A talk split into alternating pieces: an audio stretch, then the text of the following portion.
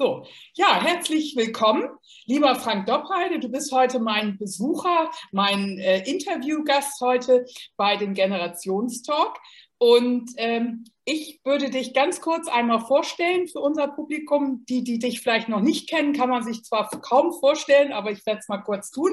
Also du bist im Grunde oder hast mal angefangen als Werbetexter und man kann sagen, vom Werbetexter zum CEO, ne, zum Chairman. Und das war deine erste Karriere dann eben bei der großen Weltagentur Gray. Vielleicht kennen das auch nicht alle, die hier dabei sind, aber zumindest eine der richtig tollen Agenturen. Und ich darf so viel verraten, dass ich auch mal bei Gray war. Also insofern, ähm, ich sage, das war auch immer eine Agentur, die eine gute Moral- und Wertesystem hatte, fand ich so in dem Rückblick gesehen. Also auch eine schöne Zeit. Und ähm, dann ging es weiter bei dir, dass du dann äh, später dann eben in der Geschäftsführung bei der Verlagsgruppe Handelsblatt warst. Und tatsächlich, und nun kommt es eigentlich, jetzt fragt man sich, geht es eigentlich noch anders? Und dann hast du gesagt, Mensch, jetzt bin ich Bestager, jetzt bin ich selber 50 plus und jetzt mit Mitte 50 gründe ich nochmal was Großes. Und zwar das Humans Unlimited. So, und da kann man ja sagen, jetzt was Neues, aber bitte mit Purpose. Vielleicht erklärst du mir mal, was ist denn Purpose und was hast du dir dabei gedacht? Also, ich habe mir dabei gedacht, now or never. Liebe Ulrike, damit fing es mal an. Äh, Frank, du bist 57. Dein neuer Fünfjahresvertrag, den ich schon hatte, bedeutet, du bist 62. Du endest als Angestellter. Und das wollte ich auf keinen Fall. Äh, ich hatte ein Thema gefunden, haben wir bei Gray damals ja schon angefangen, Purpose, ne? Procter Gamble. Uh, it's not about what people buy, it's what they buy into. Das haben wir bei der Handelsblattgruppe mal auf Unternehmensebene probiert, hat super funktioniert. Uh, und ich habe viele Unternehmen gehört, die gesagt haben, was ist bei euch dann passiert? Wie habt ihr das überhaupt gemacht? So ein alter, verstaubter Laden, wie kam das? Und das gibt ein bisschen eine Indikation, was Purpose wirklich ist. Das ist nämlich die magische Fähigkeit, Menschen und Unternehmen Flügel zu verleihen, dass sie über sich hinauswachsen können. Wie geht das? Weil sie, wie Mark Twain sagt, was Besonderes erkannt haben. Sein Zitat heißt, die beiden wichtigsten Tage in deinem Leben, Ulrike, sind der Tag, an dem du geboren bist und der Tag, an dem du entdeckst, wofür eigentlich. Wir kennen das als Deutsche, wenn wir sagen, wir haben eine Bestimmung. Wir sind erfüllt von dem, was wir tun. Oder wir sind beseelt. Das ist so die höchste Form. Das wäre ja jetzt aber schon fast so, als wenn äh, man jetzt die Worte von Helmut Schmidt jetzt überlegt und da eben letztendlich dann plötzlich äh, die Vision oder die äh, Beseelung, ja. das hört sich ja schon wieder spirituell an. Darf man sich das ja, so vorstellen? Ja, ist es auch. Und zwar im besten möglichen Sinne. Äh, der Papa des Purpose ist ein toller Mensch, Viktor Frankl äh, guckt mal, ob ihr den findet, war Mediziner, Psychologe, 1905 in Wien geboren, aber auch Jude, was dazu führte, dass die Nazis ihn nach Auschwitz steckten. Vier Jahre, dann haben sie ihn befreit und wie ist er berühmt geworden, weil er vier Wochen später ein Buch auf den Markt gebracht hat, äh, Man's Search for Meaning. Und er hat vier Jahre Auschwitz aus professionell psychologischer Sicht betrachtet und gesagt, wieso konnten manche überleben und andere nicht? Es waren nicht die Jungen, die überlebt haben und die Alten sind gestorben, waren nicht die Frauen und die Männer, sondern seine Erkenntnis war, wenn du einen Sinn hast, an dem du dich festhalten kannst, dann hast du unheimliche Kraft. Die kann ich mit meinem Medizinstudium gar nicht mehr erklären. Wann fallen dir Zähne aus, wenn du keine Vitamine hast? All das gilt nicht mehr. Wo kommt diese Kraft her?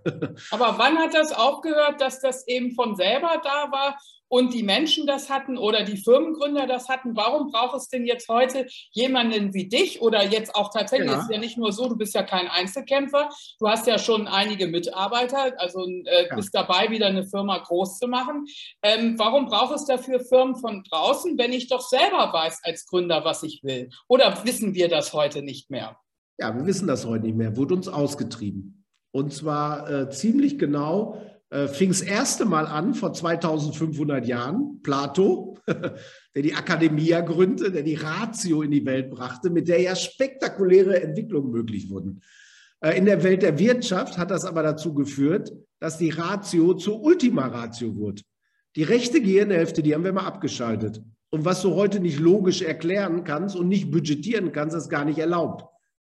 Und ja, dann ist das ja jetzt eher schlimmer geworden. Also in der digitalen Transformation ist es ja dann immer mehr so, dass dann auch ja. noch die Maschinen, Total. die Rationalität sozusagen Total. über dem Beseelten steht. Total. Also da ist die Arbeit sinnlos geworden, im wahrsten Sinne des Wortes. Es wurde noch schlimmer durch einen Typ, äh, den kennen wir unter Frederick Winslow Taylor, der Typ mit der Stoppuhr, der neben Henry Fords Fließband stand. Und der gesagt hat, pass auf, wir machen jetzt das mal hier effizienter. Du machst nur noch das, Ulrike, nicht mehr ein Auto zusammenbauen, du machst nur das rechte Vorderrad. 30 Jahre deines Lebens. Äh, hoppala, weißt du, da mhm. fing die Silo-Denke an, Analysen, äh, den Überblick für das große Ganze hat keiner mehr. Und das letzte Schlimme war äh, eigentlich Milton Friedman, der Shareholder Value in die Welt gebracht hat. The business of business is business. Also jetzt, Ulrike, kümmere dich jetzt hier nicht um deine Mitarbeiter, um die Stadt, äh, um die Natur. Deine Aufgabe ist Geld verdienen. Und damit wurde all das, was Menschen bedeutsam ist, was wertvoll ist, was aber kein Geld verdienen ist, nach unten priorisiert. Und wo ist auf der Strecke dann auch der Mensch geworden, der oder geblieben, der älter geworden ist? Gibt es den überhaupt noch in dieser Welt der linken Gehirnhälfte? Darf man da alt werden? Äh, eine Zeit lang. Also, eine Zeit lang heißt, Erfahrung ist ein hohes Gut. Weißt du, also wenn du die Abkürzung kennst, wie mein Schwiegervater, der viel älter ist, übergewichtiger Raucher, der aber beim Tennis gegen mich gewinnt, weil er so erfahren ist, dass er immer da steht, wo ich gerade hinschlage. Ich habe äh, Tennis beim Einarmigen gewonnen, äh, gelernt. mein erster Trainer war 78 und hatte nur einen Arm und spielte immer mit dem falschen Arm und hat es dann tatsächlich hingekriegt, dass ich hinter Tod erschossen war, knallrot im Gesicht und gar nichts mehr konnte und der stand da immer noch fit wie ein Turnschuh. Ne? So, also so lange ist Erfahrung gut, aber äh, funktioniert heute nicht mehr, weil die Welt sich total ändert. Also die Erfolgsrezepte, die Methoden von früher funktionieren nicht mehr. In der Werbung nicht, in der Medienbranche nicht, ne, im Vertrieb nicht. Hier sucht ihr irgendwas aus. Und äh, in dieser Effizienzdenke, in dieser Profitdenke ist der Mitarbeiter zum Kostenfaktor geworden. Human Capital. Der dickste Block in der ne, Profit-Loss-Rechnung ist immer der Mitarbeiterblock und er ist widerspenstig und er ist resistent und widerwillig, weißt du? Und deshalb ist Outsourcing und Outplacement so ein Trend geworden. Müssen wir uns in Deutschland denn dann outsourcen? Weil wir sind ja nun mal besonders teuer im Human Resource Bereich. Ja, total. Ist ja auch passiert. Was haben wir alles weggelagert? Sehen wir ja mit den Logistikketten. Was wird alles äh, zur Hälfte in China produziert, um dann wieder zurückzukommen? Krabben in der Nordsee gefischt, mit dem Laster nach Polen ne, zum Krabbenpoolen gebracht, dann wieder zurückgebracht, hier in Gläser verpackt und dann wieder nach Polen in den Supermarkt gefahren. Weißt du, Aber denkst, jetzt haben wir ja gemerkt, in der Krise und im Krieg jetzt neuerdings auch, ähm, haben wir ja gemerkt, dass das nicht so gut ist mit dem ganzen Hin- und Herschieben und eben ja. immer darauf verlassen, dass es aus irgendwelchen globalen Regionen zu, zusammenkommt. Nicht? So, also das eine ist die Komplexität, die wir total nicht auf dem Schirm haben, die nicht mehr handelbar ist. Und das andere, das ist aber der Gegenteil von Profit-Denke ist, ja, wir sehen schon, die Börsenkurse sind immer noch, noch hoch, nach zwei Jahren Corona, trotz Krieg. Aber was ist denn All-Time-Low? Mitarbeiterbindung, 87 Prozent, Ulrike, fühlen sich dem Unternehmen nicht mehr zugehörig. Mhm. In Deutschland, aller Unternehmen. äh, Kundenbindung, Loyalität ist weg. Wir haben die selber irre gemacht in der Welt der Werbung durch Rabattschlachten. Und jetzt ist auch verloren gegangen die gesellschaftliche Akzeptanz. Brauchen wir die Deutsche Bank noch? Ich brauche die nicht, dann gehe ich zur Sparkasse. Und plötzlich merken die Unternehmen, pass auf, Profit alleine kann es ja nicht sein. Die Mitarbeiter haben wir verloren, die Kunden haben wir loyalmäßig aufgelöst und die gesellschaftliche Akzeptanz ist weg. Aber die entscheidende Variable jeder Erfolgsformel ist der Mensch. Und wie kriegen wir den zurück? Nummer eins, die müssen überhaupt einen Sinn sehen in dem, was wir hier tun. Würdest du denn heute noch mal in einer Werbeagentur anfangen?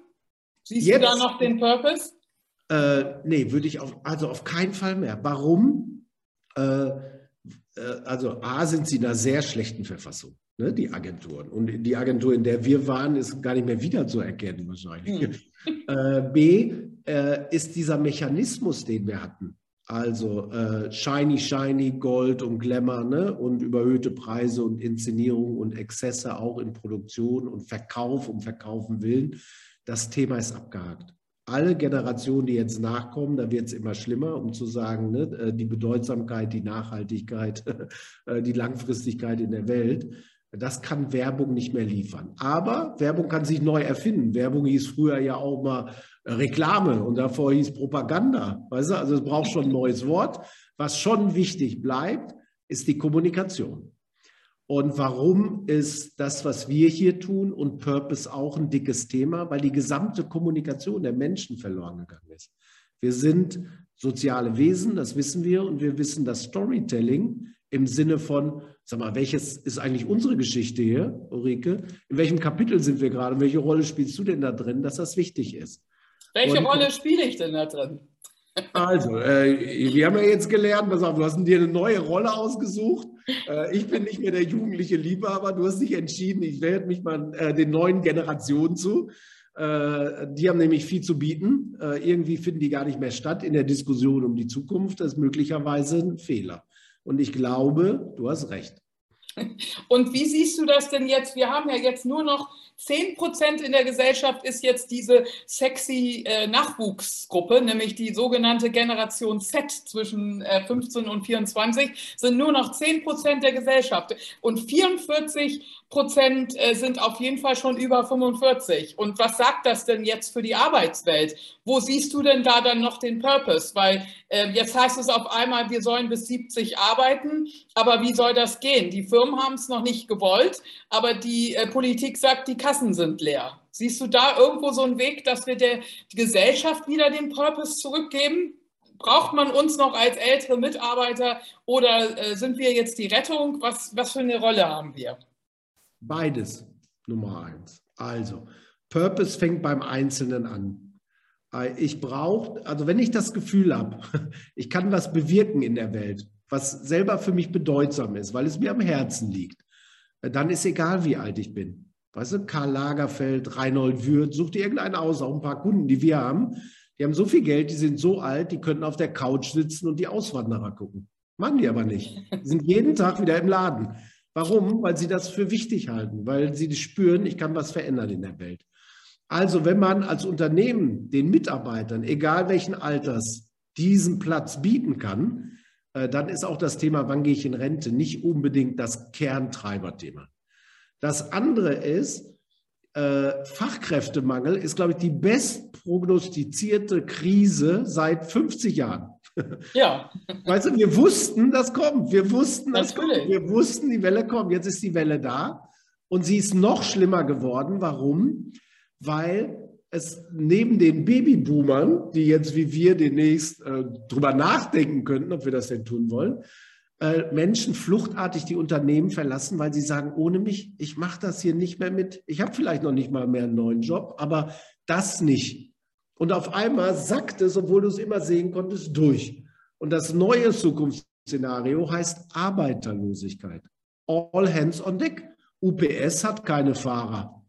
Die haben Fahrermangel. Weißt du, also such dir ja. irgendwie aus. Äh, Krankenhäuser, wer will denn noch Pfleger oder Schwestern werden? Aber kann man, kann man dann sagen, also wir machen uns jetzt alle selbstständig und stellen unseren eigenen Purpose auf? Das kann ja auch gesellschaftlich nicht der Sinn der Sache sein. Das ist ja noch eine stärkere Vereinzelfisierung. Also, dass ja, wir alle nicht also, mehr äh, in großen Konstruktionen wie Konzerne. Gibt es dann Konzerne in Zukunft noch? Ja, gibt's. Äh, möglicherweise sind sie sogar der Hebel, das zu drehen. Warum? Äh, wir trauen der Politik nicht mehr so viel zu. Wir trauen der Religion nicht mehr so viel zu. Wir trauen unserem Sparkassenberater nicht mehr so viel zu. Aber möglicherweise meinem Arbeitgeber schon. Mhm. Ähm, wie finden Menschen eigentlich einen Purpose? Ein ganz kleiner Teil wird zu irgendwas geboren. Fußballgott, Konzertpianist, Ballerina, such dir irgendwas aus. Davon gibt es nicht so viele, aber die wissen das von Geburt an, dass sie eine Aufgabe in der Welt haben. Äh, die zweite ist, auch ein ganz kleiner Teil, dramatisches Ereignis. Das rückt mein ganzes Wertesystem gerade und sagt, das ist wichtig und darum kümmere ich mich jetzt den Rest meines Lebens. Der größte Teil sagt, ach, das, was ihr da macht, Ulrike, das ist aber interessant. Kann ich da mitmachen? Das finde ich auch interessant. Bin neugierig, äh, erfüllt mich auch. Also die schließen sich einer Mission an, weil sie das Gefühl haben, ich kann in dieser Gruppe der Gleichgesinnten einfach viel mehr bewirken. Aber dafür muss es dieses Sinnangebot überhaupt erstmal geben. Und das ist mehr als ein Gehaltsangebot.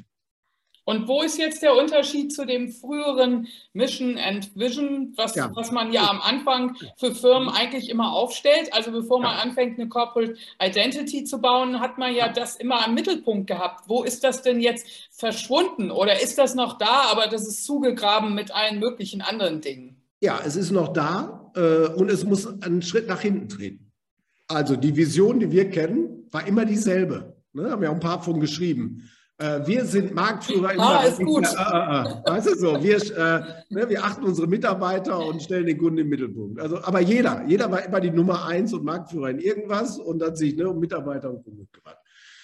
Äh, eigentlich haben sie immer nur gesagt, die Nummer eins. Also eigentlich wollten sie immer nur eine Zahl haben. Und notfalls haben sie sich den Markt so zu klein geschnitten, dass sie da in dem Segment die eins waren. Das war gar keine Vision.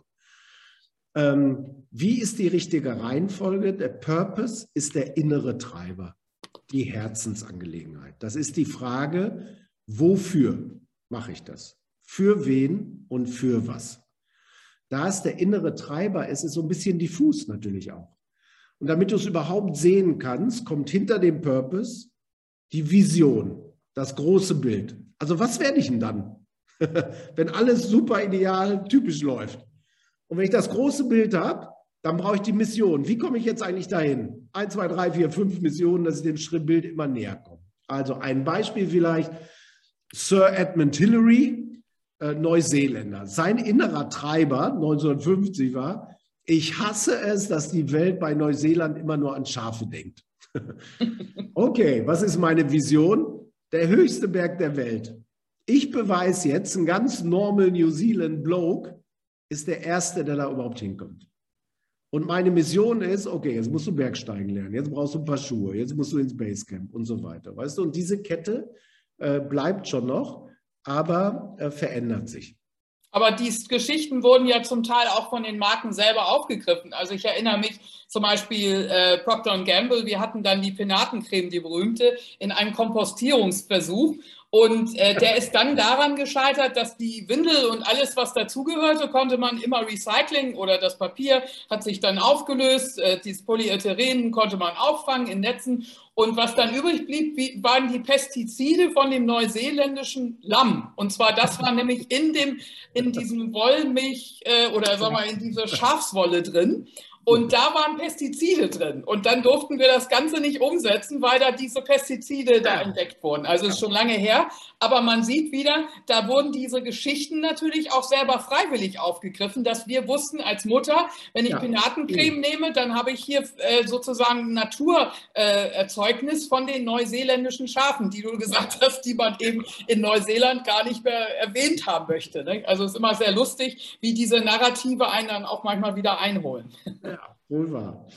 Ja, und wie sieht das jetzt aus? Was würdest du denn jetzt vorschlagen, ähm, um beispielsweise auch das Thema voranzubringen? Äh, wir haben ja jetzt Nachwuchssorgen, ne? das ist ja auch das Thema auch in den Werbeagenturen, aber überhaupt in der gesamten Industrie. Und jetzt wird ja überall so ein bisschen ja auf jugendlich getrimmt, besonders weltoffen, Diversity, großes Thema und so weiter.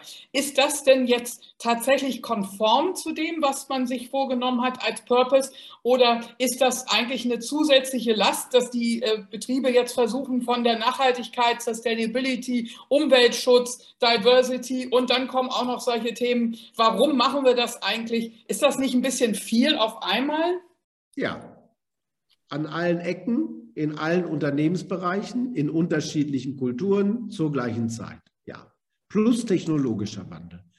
Äh, warum ist das trotzdem wichtig? Also, wenn wir äh, auf eine Generation, die uns geprägt hat, gucken, die 68er, dann war das auch eine verhältnismäßig kleine Gruppe, die aber eine Gesellschaft nachhaltig verändert hat.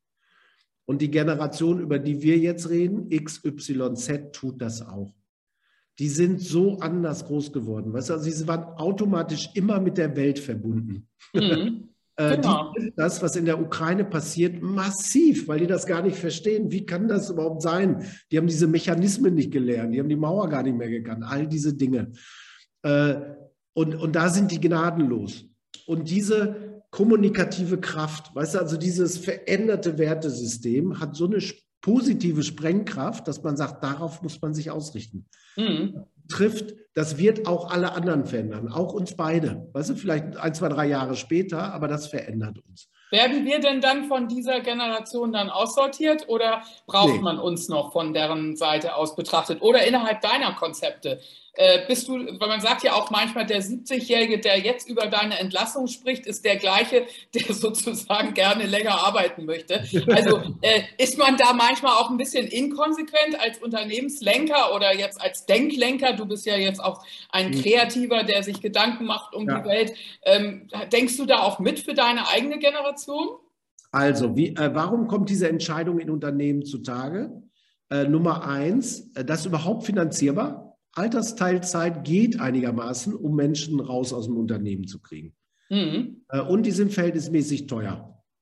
Das ist der einzige Grund. Weißt ja. also nicht, weil die schlechter sind, weil die blöder sind, aber da hast du so einen Hebel, wo du sagst, da können wir überhaupt was machen, das sich signifikant auf unsere Kostenstruktur auswirkt. Mhm. Äh, das ist nicht von den jungen Leuten getrieben. Im Gegenteil. Also die sind einigermaßen offen. Die sagen, pass auf, äh, das ist aber interessant. Äh, meine Mutter ist meine beste Freundin. Also ich muss mich nicht genau. von der absetzen. Also äh, die haben die Probleme nicht. Und sie haben ein extremes Sicherheitsdenken. Äh, dass sie sich sogar freuen, wenn äh, sie etwas äh, Resilienz und Stärke, gerade jetzt in diesen Krisenzeiten, ähm, ist das oft so, dass sie selber sagen, wo sind eigentlich hier die älteren Mitarbeiter? Das stört mich. Ich habe das immer bei meinen Studenten festgestellt, dass die immer gefragt haben in den Agenturen, Frau Kremer, wo sind eigentlich die ganzen älteren Mitarbeiter oder Leute in ihrem Alter? Gibt es die in den Agenturen gar nicht? Das fanden die extrem unsympathisch und unrealistisch. Also es war auch ein Grund, sozusagen, obwohl es noch so lange hin war, sich um ihre eigene Zukunft Gedanken zu machen. Ja, total. Äh, wichtiger Aspekt. Und der ist noch wichtiger geworden, weil die Welt noch bedrohlicher aussieht. Weißt du? Ja. Äh, wie man äh, mit Mitarbeitern in hohem Alter und mit verdienten Mitarbeitern in Situationen ausgeht, hat eine hohe kommunikative Kraft zum Thema Kultur ins Unternehmen. Und die haben sehr feine Antennen dafür. Genau. Also es ist getrieben von den Top-Management-Entscheidungen, die sind getrieben von Geld, das kommt nicht von den jungen Leuten. Und die Art der Zusammenarbeit, auch durch Technologie und so, wird in Zukunft ganz anders sein. Das ist toll, ne? ist viel flexibler, beweglicher, agiler, äh, auch in allen denkbaren Modellen. Mhm. äh, und ich wette, dass die ältere Generation noch lange eine Rolle spielt. Wenn sie ja. einen Job hat, wo sie sagt, das interessiert mich, das will ich auch gerne länger tun. Und es müssen ja auch immer mehr Produkte auch für diese Zielgruppe eben auch entwickelt werden. Nicht? Also man hat ja dieses große Thema Age Tech, was jetzt ja ein unheimliches äh, Wachstumsfeld ist. Also wir hören jetzt zwar immer dauernd das Wachstumsfeld erneuerbare Energien, aber als riesige Feld an Möglichkeiten, auch gerade im Rahmen der Robotertechnik, der Digitalisierung und so weiter, das sind ja auch alles barrierefreie Möglichkeiten für ältere Menschen, für Inklusion. Ähm, helfen, Dinge zu heben, Roboter, die die Menschen wenden und so weiter. Also Tätigkeiten, die im Grunde eben eigentlich auch öde und stupide waren, die werden jetzt eben vielleicht dadurch auch gelöst. Aber da haben die Unternehmen natürlich auch eine, vielleicht eine zusätzliche Aufgabe mehr. Also nimm dir das Beispiel Alexa, diese Box, ne, die ab und zu mal in der Küche rumsteht. Äh, warum kann das ein Riesentreiber gegen Depression sein? Äh, es gibt Länder aller Amerika, äh, da bist du allein auf weiter Flur, auf dem platten Land. Du mhm. siehst manchmal, wenn du ein gewisses Alter hast, tagelang keine Menschen. Vereinsamung ist sowieso ein Thema, bei uns auch. Je weiter, so größer so ein Land ist, umso mehr. Mhm. Die hören auch keinen Menschen. Äh, die freuen sich, wenn Alexa mit dir redet, du eine Frage stellst und Alexa antwortet. Das macht was mit dem Gehirn. Alexa kann an der Stimme hören, kommt eine Depression. Alexa hilft dir zu sagen, ich organisiere das Essen. Ich bestelle, sag mir, was du heute hättest, Pizzaservice, Sushi oder was auch immer. Ich organisiere die Fahrt. Weißt du? Also ja. über so ein Ding wie Sprachbestimmung, äh, Erkennung, Erkennung genau. mhm. äh, hast, bist du auf einmal in ganz anderen Lebensbereichen. Äh, Soweit haben wir vielleicht noch gar nicht gedacht. Das wird in Zukunft aber möglich. Und, Oder äh, Arztsprechstunde, nicht? Dass man in Afrika in, in, Gebieten, wo kein Arzt ist, dass man eben über, über irgendwelche Handys und so weiter eben eine, eine Ferndiagnose machen kann, ist immerhin noch besser, als wenn gar keine Diagnose möglich ist. Ja. Also auch das kann man natürlich zunehmend für den ländlichen Raum machen. Aber was ich auch gut daran finde, dass wir vielleicht auch, wir sagen ja jetzt manchmal auch, äh, ähm, regional ist das neue Bio, also dass man jetzt wieder so ein bisschen auf Regionalität äh, sich besinnt. Vielleicht ist das ja auch ein, äh, eine Sache, dass die großen Konzerne, die hatten ja oft in ihren Social Responsibility Campaigns immer irgendwo ganz weit weg, also immer irgendwas, wir helfen den Afrikanern oder wir helfen äh, äh gegen Taifun so und so, aber vor der eigenen Haustür hat man eben da noch nicht so viel gemacht. Da hat sich ja jetzt in Corona oder auch nach der Krise im Ahrtal, hat sich das ja so ein bisschen gewendet. Hast du das auch bei dir festgestellt? Festgestellt? Ja, überall. Äh, was ist eigentlich passiert? Es fing schon vorher an mit Corona. Also wenn wir noch mal drei Jahre zurückdenken, was gar nicht so lange ist, Ulrike. Äh, wie war das Ritual? Der Chef kam morgens ins Büro mit dem Fahrer vor die Hauptzentrale gefahren. Die haben für ihn den Fahrstuhl gerufen. Weißt, er ist in sein Büro gekommen, hat seinen Kaffee gekriegt. Alle haben ihn bewundert angeguckt. Hat er sich mit seinem Monogramm bestimmten, bestickten Hemd dahingesetzt und hat dann zum Meeting gebeten. Auf einmal kam Corona und all das war nicht mehr möglich, weil keiner da war. Keiner hat ihn gesehen, keiner hat ihn bewundert, keiner hat ihn bedient, sondern er hat äh, auf einmal vor seinem Billigregal im Polohemd gesessen und sah aus wie ein Mensch und hat anders geredet. Die Themen waren anders. Und ganz viele Top-Entscheider und Entscheiderinnen haben instinktiv gut reagiert. Sie haben den Menschen nach vorne gestellt, ihr geht nach Hause, ihr bleibt in Sicherheit, erstmal Homeoffice. Mhm. Wir statten euch mit allem aus, was ihr so braucht und ihr kriegt auch ein kleines Geldpaket nach Hause. Wir kommunizieren eigentlich viel mehr. Wir reden über Dinge, wir reden Dinge, wie es euch geht. Wir haben diese Rituale des Montagsmeetings und der Kleinste fängt an und ganz am Ende gibt der Chef sein Senf auch mal dazu durchbrochen. Und das hat gut funktioniert. Also das Feedback der Mitarbeiter an die Top-Führungskräfte, Männer und Frauen, war gut. Und insofern hat sich da kulturell doch ein wirklicher Sprung getan. Und ich hoffe, dass das irgendwie hält, um zu sagen, nehmt euch dieses positives Beispiel und geht weiter. Äh, ihr habt gemerkt, loszulassen. Ihr müsst nicht mehr kontrollieren, wer wie lange im Büro sieht und es funktioniert. Ihr habt gemerkt, man kann auch anders mit den Menschen reden. Ihr habt gemerkt, ihr braucht diese Rituale, ne, dieser Uhren gar nicht. Die sieht ja gar keiner, ne, so äh, in der Videokonferenz. Äh, und es geht auch, geht sogar vielleicht besser. Genau, und gleichzeitig haben wir auch festgestellt, wir sparen Energie, wir sparen Zeit. Ne? Und diese Zeit und diese Energie kommen anderen Dingen, auch uns selber, also dieses Thema Self-Care. Und ja. ich glaube auch sagen zu können, das hast du vielleicht auch festgestellt, die Generation unserer 50 Plus oder Best Ager, dass die eben auch gemerkt haben, dass man vieles von den jungen Leuten lernen kann und das, was die sich wünschen für die Firma, das wünschen die sich inzwischen genauso, weil die sagen auch, ich bin ja auch nicht blöd und muss jetzt eine 80-Stunden-Woche arbeiten. Ich finde auch toll, einen Tag mehr frei zu haben oder eben nur ein paar Tage remote und dann ein paar Tage wieder ins Büro und so weiter. Also auch später, wenn es jetzt wieder, wie wir es ja jetzt gerade haben, wieder übergeht in Hybrid-Gedanken und so weiter. Also dass man da vieles vielleicht mitnimmt. Wenn ich abschließend sagen darf für heute, für dieses Gespräch bedanke ich mich erstmal schon mal ganz herzlich. Dein Wunsch an die Generation, hast du irgendeinen Purpose oder irgendeinen Wunsch an uns in der Gesellschaft? Was würdest du dir als erstes für die Generation wünschen? Also für unsere, der Erwachsenen sozusagen, nicht der Nachwachsenden. Das ist dir freigestellt. Du bist ja auch Vater von drei Kindern, du ja, hast eine Ehefrau, genau. du darfst auch für deinen Hund sprechen. Also ja, ich, äh, okay. äh, bin da ganz offen. Du darfst jeden Wunsch äh, nur einfach zum Abschluss, dass wir da nochmal äh, einen schönen Wunsch haben.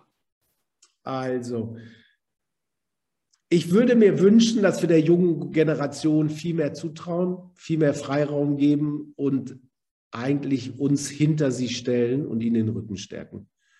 Äh, die ticken anders, die haben andere Lebensvorstellungen. Wir sind sehr geprägt von unserem Leben. Weißt du, wir wissen, wie der Hase läuft und wir wissen alles mhm. besser, aber wir sind ziemlich sicher, die Zukunft wird anders aussehen. Und jetzt die Kraft aufzubringen, um zu sagen, pass auf, dann baut es euch und wir helfen euch. Und viele Dinge wissen wir auch nicht. Das ist ein umgekehrtes Verhältnis. So eine Art von Revolution gab es noch nie. Äh, genau. aber ich glaube. Dieses Reverse Mentoring. genau. Und auch fürs eigene Leben, weißt du, um ja. zu sagen, pass auf, dann geh nach vorne und vollen Support von uns. Ja, super.